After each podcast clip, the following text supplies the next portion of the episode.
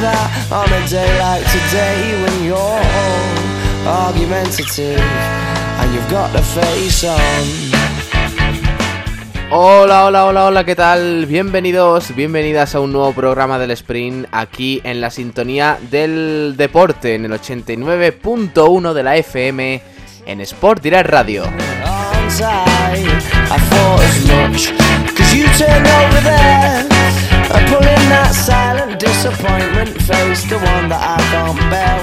Hoy con mucho que comentar, un programa más cortito porque pues tenemos que ir al grano, tenemos algunas noticias del día.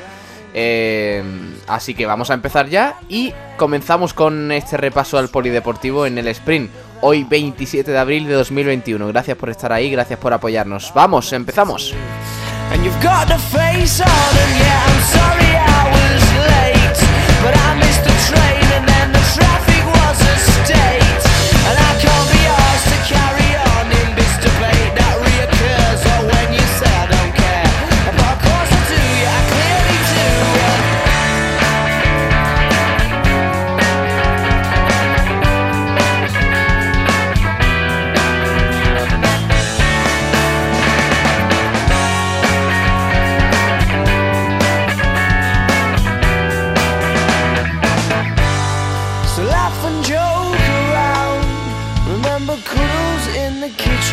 Yeah, to get things off the ground. And it was up, up and away. Oh, but it's really hard to remember that on a day like today when you're all argumentative. And you've got the face on. Arrancamos el programa de hoy, gracias por estar ahí un día más con todos nosotros en la sintonía del deporte, como digo, en Sport Direct Radio, porque tenemos que comentar cositas, hoy un programa más corto, más al grano, porque en efecto tenemos programación eh, por delante, ahora viene Pedro Blanco con el Sport Center Diario, así que empezamos hablando de balonmano, ayer se nos quedó en el tintero repasar un poquito lo que ocurrió en el fin de semana, así que comenzamos este sprint con el balonmano. Venga.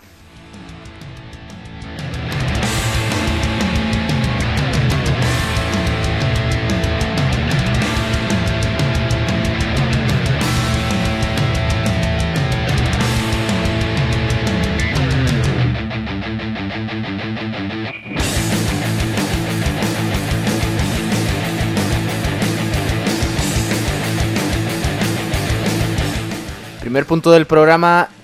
eh, tenemos que hablar del balonmano Málaga Costa porque el equipo malagueño logró rescatar un punto en su visita al balonmano Elche visiteelche.com ya que logró empatar el encuentro después de un mal final del primer tiempo y un pésimo arranque de la segunda parte. 15 minutos después eh, donde encajaron un parcial de 9-2 que les hacía tener una desventaja de 7 goles, pero las malagueñas realizaron una gran reacción que les hizo remontar y llegar a tener bola para llevarse la victoria, pero finalmente hubo un reparto de puntos que puede considerarse justo por lo visto y lo ofrecido por ambos conjuntos en la pista. Finalmente, eh, balonmano Málaga Costa 23, Gijón 23.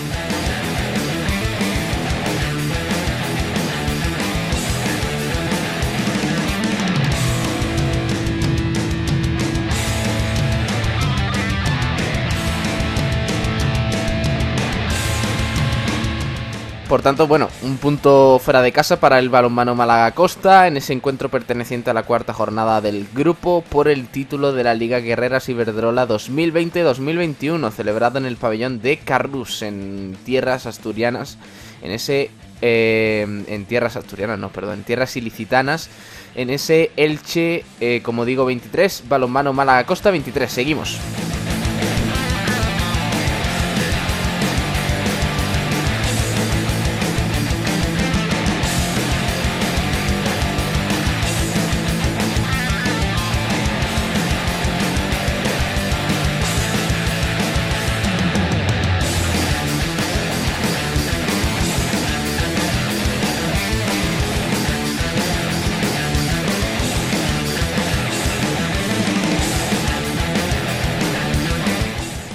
Victoria del Trops Málaga en la división de honor plata masculina, en esa fase por la permanencia del equipo malagueño, el Trops Málaga que venció al Bordils. Objetivo cumplido. A falta de cuatro partidos para la conclusión de la liga en esa división de honor plata, el Trops Málaga ya ha certificado su continuidad una temporada más. Será la tercera temporada consecutiva en esta categoría, en esta segunda categoría del balonmano nacional.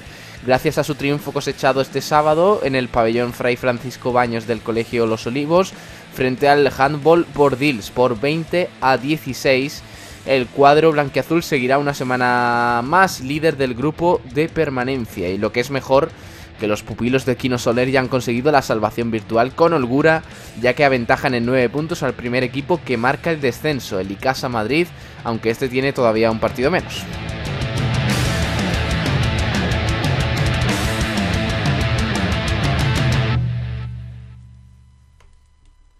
Durante un momento del partido, el Bordils fue incapaz de escaparse en el electrónico, dejando vivo al Torps Málaga para la recta final. Así las cosas, los últimos 10 minutos se alcanzaron con el resultado de 14, 15 y 30 segundos más tarde. Llegó la igualada, 15 iguales tras anotar Pablo Fernández. Seguidamente, el Bordils disfrutó de un lanzamiento desde los 7 metros que atajó Oliva.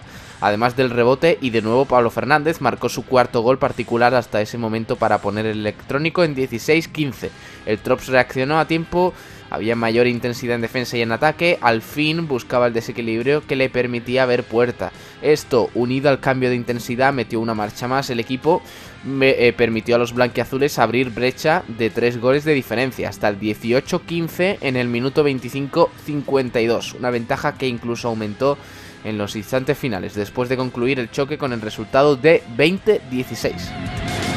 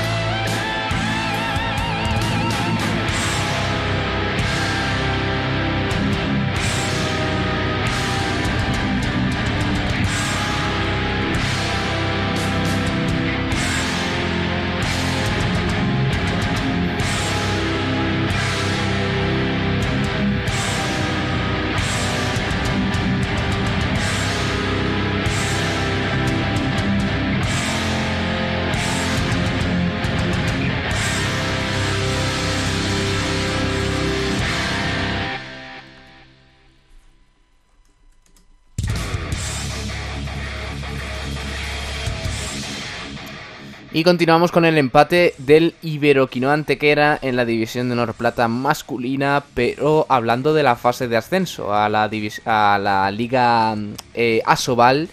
Porque, en efecto, la sexta jornada de la fase de ascenso de División de Honor Plata masculina ha sido una dura prueba para los antequeranos que han sufrido bastante frente al Ibiza Handball Club e Ibiza. Los ibicencos han hecho un gran partido y han sabido jugar muy bien sus cartas, dominando prácticamente todo el encuentro. Los de Antequera han sabido reaccionar en un momento clave hecho que los eh, ha salvado de perder el encuentro, pero no ha sido suficiente para conseguir dos puntos que eran muy importantes. Este, esta liga es eh, bastante compleja, ya se está demostrando, y cualquier partido se puede complicar en el momento más inesperado. Los de Lorenzo Ruiz siguen conservando el segundo puesto en la clasificación actual, pero aún queda un largo camino por recorrer y hay que seguir trabajando para poder optar al ascenso. Al ascenso. Veremos qué ocurre, pero de momento 30 a 30 en ese Ibiza Iberoquino Antequera.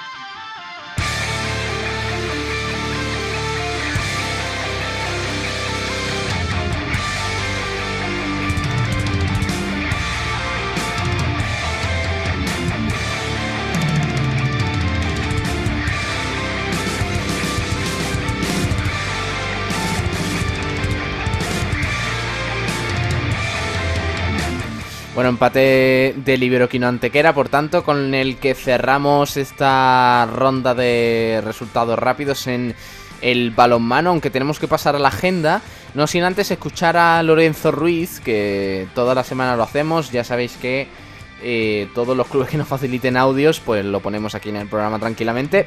Habla Lorenzo Ruiz, que analiza ese empate y es verdad que le sabe a poco, porque el camino por, la, por el ascenso, pues eh, digamos que no, no entiende de empates eh, a estas alturas de la temporada frente a equipos quizás con un objetivo menor. Pero bueno, pues valora, valora ese punto conseguido finalmente frente al, Ibiza. Eh, escuchamos a Kino Soler, entrenador del Iberoquino Antequera. hombre, ha sido una oportunidad perdida, un, bono que tenemos ahí de lo que pasó ayer en Novas y con Nova y Córdoba. Pero bueno, el deporte es así la liga es así. Ellos han venido a jugar un gran partido, ellos han venido a darlo todo. No hemos encontrado por sorpresa con eso y al final pues no hemos sabido gestionar. Salvo los últimos 10 minutos. Bueno, comienza la segunda parte los últimos 10 minutos que el equipo lo ha dado todo, ¿no? Y ya está, yo me quedo con el empate y seguimos igual, es lo que es el positivo y hay que valorar, que seguimos igual, después con una jornada menos y tenemos todas las opciones, dependemos de nosotros, yo creo que eso es lo importante.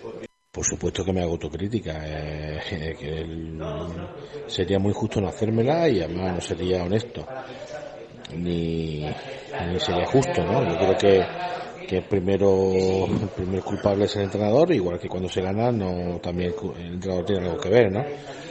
Mm, la gente la gente es cruel, la gente dice cosas que, que a veces duelen, pero bueno, que a mí eso me da igual. Yo yo creo que el equipo está haciendo una temporada excepcional y, y lo seguimos haciendo, ¿no? Incluso el empate de hoy es excepcional, porque no nos equivoquemos, el equipo es el que es, el presupuesto es el que es y por ejemplo Ibiza tiene un presupuesto mucho mayor que el nuestro, ¿no?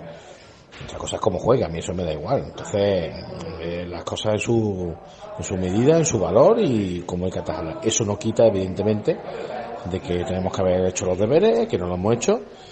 Eh, ha llegado un momento que queríamos, creíamos que íbamos a ganar fácil y no ha sido así. Y cuando hemos querido reaccionar de la tarde, ¿no? Entonces, eso es lo único que yo le pido al equipo, que no nos pase más. Pero por lo demás, por demás, con mi equipo muerte. Vamos, y el que diga lo contrario, pues no sabe de qué va esto. Contundente ¿eh? en sus declaraciones eh, Lorenzo Ruiz, entrenador del Iberoquino Antequera, que bueno, lanzaba ese ese pequeño dardo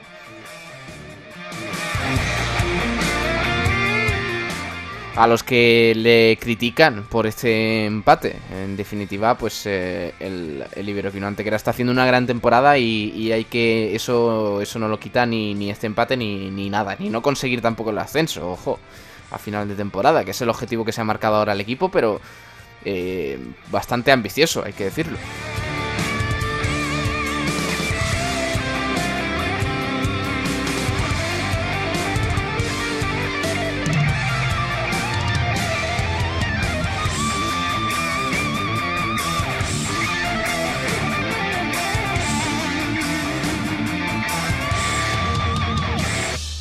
Bueno, vamos a pasar con el resto de resultados. Tenemos que hablar de la primera división estatal masculina, liga regular, grupo F, porque el eh, balonmano Maravillas de Benalmádena en su visita al Safa Madrid cayó derrotado el pasado sábado por 28 a 26 en ese encuentro que se disputaba en el Polideportivo Colegio Sagrada Familia, Centro Fitness Safa. Por tanto, pues eh, derrota para el conjunto benalmadense en su visita al Safa Madrid. Eh, además, más cositas, tenemos que hablar del filial del balonmano Málaga Costa.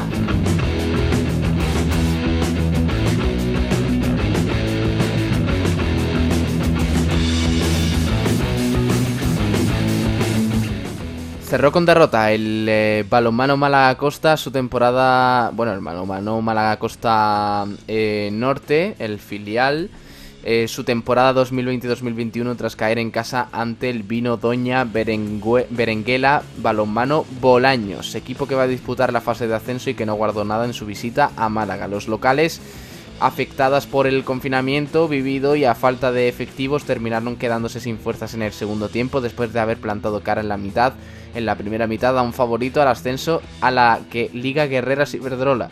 Finalmente 19-30 para el Bolaños en casa del balonmano Malacosta Norte.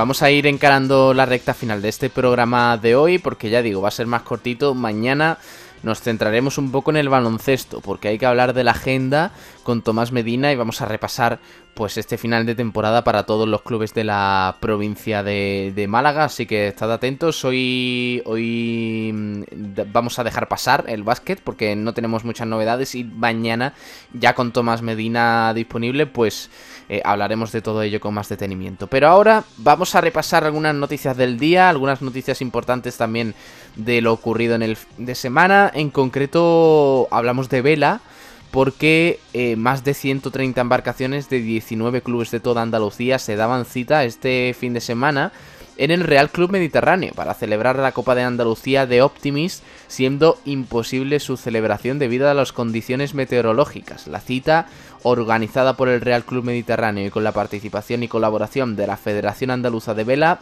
eh, el Puerto de Málaga, Capitanía Marítima y CaixaBank, era la última regata clasificatoria para conformar el equipo andaluz que va a representar a nuestra región en la Copa de España de Optimist.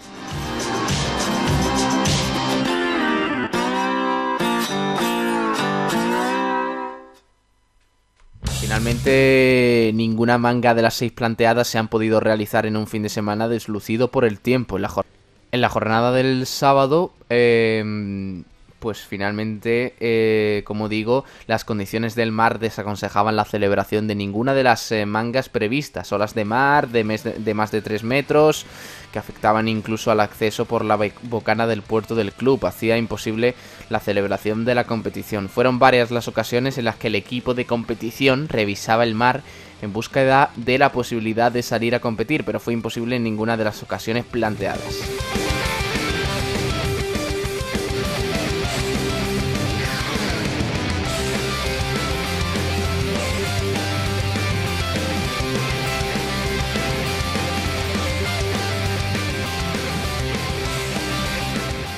Tras la suspensión oficial, el comodoro y capitán de vela del Real Club Mediterráneo, Rafael Díaz, entregaba a los participantes que han quedado en mejor posición en el ranking general los trofeos previstos.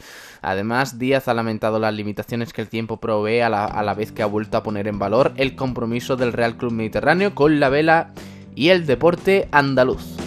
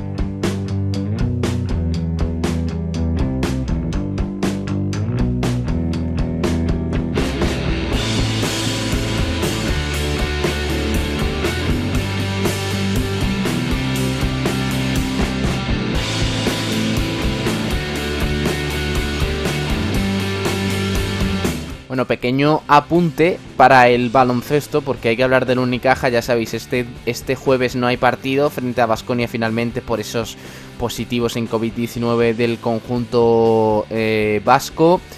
Pero eh, el Unicaja tiene novedades, y novedades positivas porque ayer informó de que el pívot del Unicaja, Yannick Enzosa, ha sido seleccionado en el mejor quinteto joven de la Liga Endesa 2020-2021 gracias a los votos de jugadores, entrenadores, aficionados y medios de comunicación.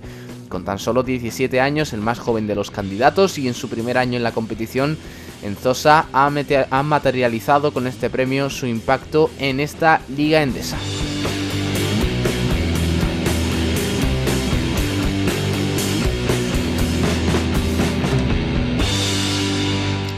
Hay que recordar, con 17 años, su mejor partido fue frente a Moraván Andorra, con 10 puntos, 5 de, 2 en, 5 de 5 en tiros de 2, 2 tapones, muy participativo el chaval, que está siendo de las eh, mejores sorpresas o novedades que está teniendo el Unicaja en una temporada para olvidar. Y además en la votación del MVP joven de la Liga Endesa, en la que se ha impuesto de forma contundente Usman Garuba, eh, del Real Madrid, Enzosa ocupa la tercera posición en su año de debut en la competición y siendo con 17 el jugador más joven de todos los elegibles para estas votaciones. Finalmente, con un total de 40 puntos, 40 eh, votos, mejor dicho, em, pues Enzosa se quedó a 50 de Garuba, que fue el, eh, el, que arrasó en este, en este MVP joven, en este título para el mejor jugador joven de la Liga Endesa.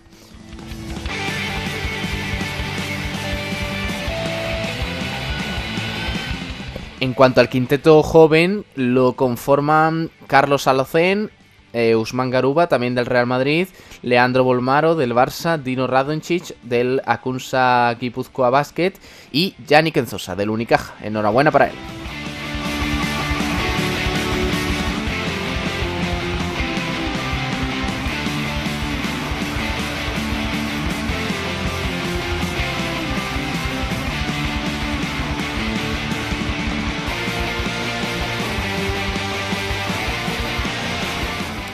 Más cositas, hablamos de voleibol porque el pabellón municipal Dani Pacheco de Pizarra cogió un encuentro decisivo en el playoff de la primera andaluza femenina entre el eh, Club Voleibol La Fuensanta Pizarra y el Cajasol Voleibol Dos Hermanas, en el que el equipo local ganó de manera heroica por 3 a 2.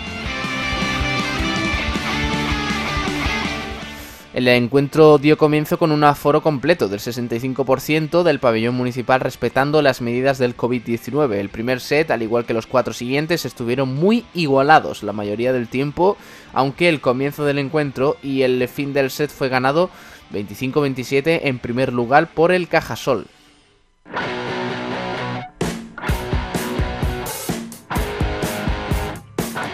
Finalmente el segundo se lo llevaron las jugadoras de Manuel del Amo por 25-22, eh, mientras que en el eh, tercer set ganó el Cajasol por 22 a 25 y el resultado en el cuarto, en ese cuarto envite donde el Club Voleibol La Fuensanta tenía que ganar sí o sí para forzar el quinto. Eh, pues eh, las chicas ganaron por 29 a 27 y con el último set a 15 puntos, con la emoción a flor de piel y con unas jugadoras de ambos equipos peleando cada uno de esos puntos, llegó la hora de desempatar. El tanteo fue favorable para el equipo de Pizarra después de, de una gran temporada y de un merecido encuentro. El último resultado fue 15-13, por lo que el partido se resolvió con un 3-2 y accederá el Club Voleibol La Fuensanta a la final de este playoff eh, de ascenso de primera andaluza.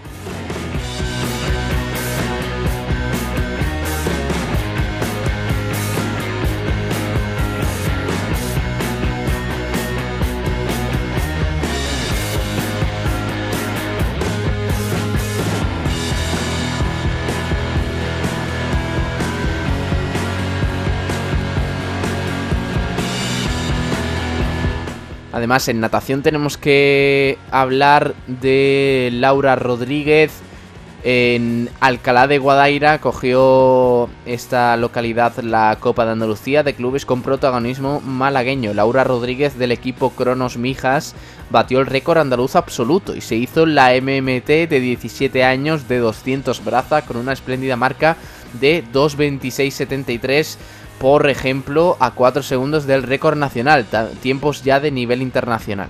También hizo la MMT de 17 años en braza Carmen Balbuena y Carlota Torrontegui en los 50 mariposa, Diana Santamaría en los 50 libres y los relevo 4x50 del Inacua y 4x50 estilos del Cronos Mijas mejoraron topes andaluces también.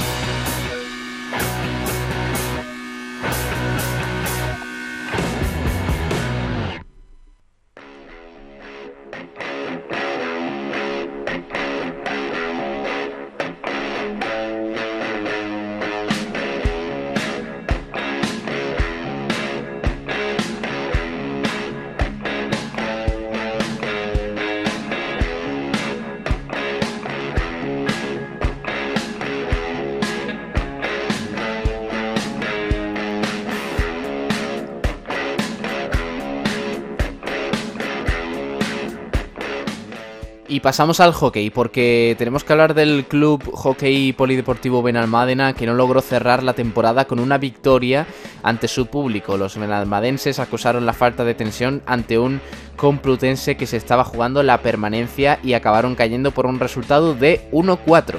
Los madrileños salieron a por el partido desde el pitido inicial y consiguieron adelantarse a los 5 minutos al aprovechar un contraataque en el que el Benalmádena replegó demasiado lento. El equipo universitario recuperó la bola en una zona próxima a su área y salió en velocidad hasta llegar al área del hockey Benalmádena. Una vez ahí, un pase al centro del área rebotó en el pie de un defensor y le llegó franca a Miguel Álvarez, que aprovechó la ventaja aplicada y remotó a placer ante la tímida salida del portero de Benalmádena. Pues a partir de ahí el Complutense digamos que lo tuvo todo más a favor y se llevó este partido con el que cierra la temporada el hockey Benalmádena. Los de Benalmádena, como digo, que caen ante el Complutense por un contundente 1-4 y acaban la temporada en la séptima plaza, pero con el objetivo cumplido, el de la, el de la permanencia.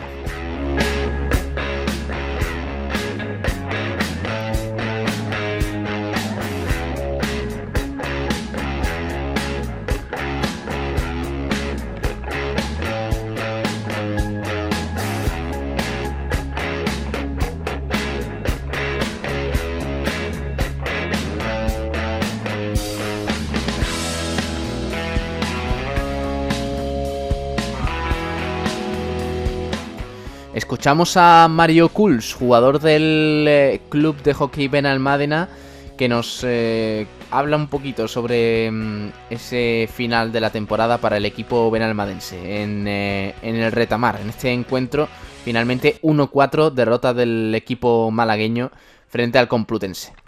Puede ser que venían ellos realmente, han empezado el partido bastante más motivados y nosotros quizá con esa confianza de estar ya en la liga, pues han empezado ellos mejor, vaya, y no han ganado el partido.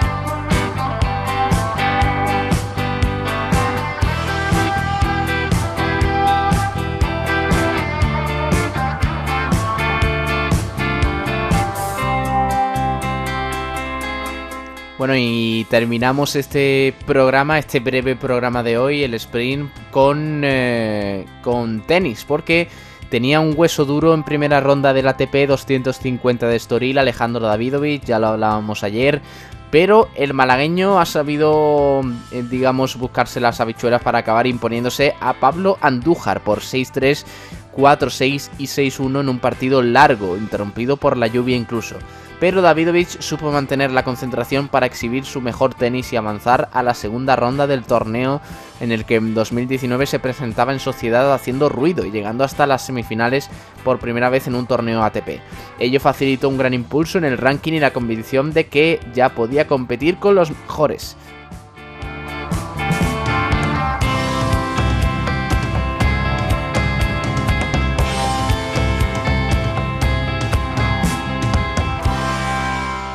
Andújar es un jugador experimentado, 35 años, número 80 del mundo y con gran experiencia en tierra batida, donde se expresa mejor, pero Davidovich dominó bien el primer set, rompiendo la salida de salida para colocarse con un 3-0 que gestionó bien para ganar la primera manga por 6 a 3. El segundo como digo, pues remontó eh, Andújar con ese 4-6 que dejaba todo igualado para el tercero, pero finalmente se puso las pilas el tenista rinconero que avanza a la siguiente ronda.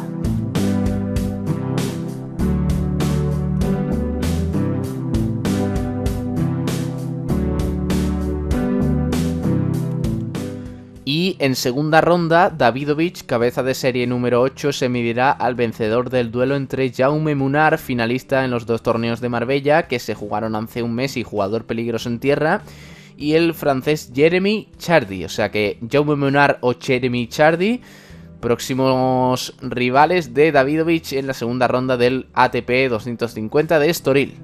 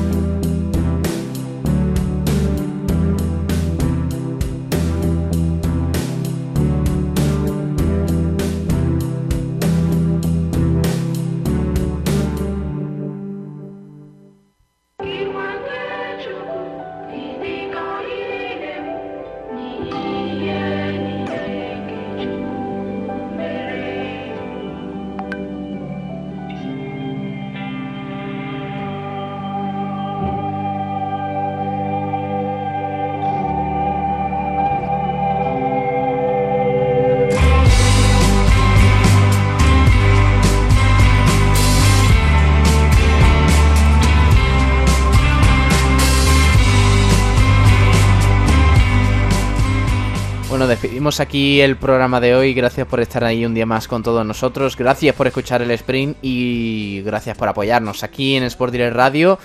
Porque necesitamos vuestro apoyo, necesitamos que compartáis esta programación, nos pedimos más y, sobre todo, pues eh, que somos muy afortunados porque estáis ahí, porque podamos seguir haciendo esto. Eh, gracias, de verdad, un abrazo enorme. Quédense aquí con el resto de la programación en Sport Direct Radio, más deporte, más información, más actualidad y música. Luego, a partir de, las 5 eh, de la tarde, cuando ya eh, pues hayan terminado Sport Center Diario y Bandera a Cuadros, que son los siguientes programas que tenemos aquí en esta casa. Un abrazo enorme y sean felices. Hasta luego. Adiós.